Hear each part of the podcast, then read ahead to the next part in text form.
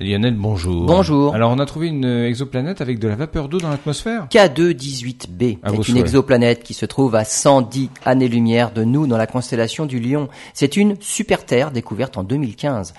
À partir des observations faites par le télescope spatial Hubble, les astronomes ont réussi à analyser la lumière filtrée par l'atmosphère de la planète. Et ils ont découvert la présence d'hydrogène et d'hélium, mais aussi de la vapeur d'eau.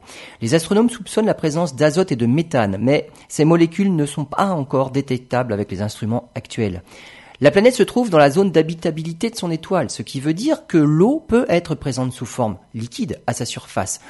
Mais en l'absence de données météorologiques précises des conditions qui règnent dans l'atmosphère, impossible pour l'instant de savoir si la vapeur d'eau s'y trouve à l'état de gaz ou sous forme liquide. De même, il est encore impossible de faire les calculs des quantités de vapeur d'eau présentes sur cette planète. Pour autant, K2-18b n'est pas une deuxième Terre.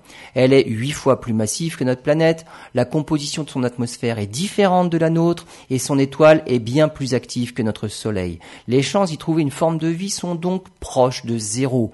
En tout cas, en surface. Il se peut qu'une forme de vie puisse être développée dans les nuages, comme on le soupçonne dans les nuages de Vénus ou de Titan. Mais il faudra attendre la prochaine génération de télescopes spatiaux avec le James Webb et Ariel, une mission de l'Agence spatiale européenne spécialisée dans l'étude des atmosphères planétaires, mais dont le lancement n'est prévu que pour la fin de la décennie 2020.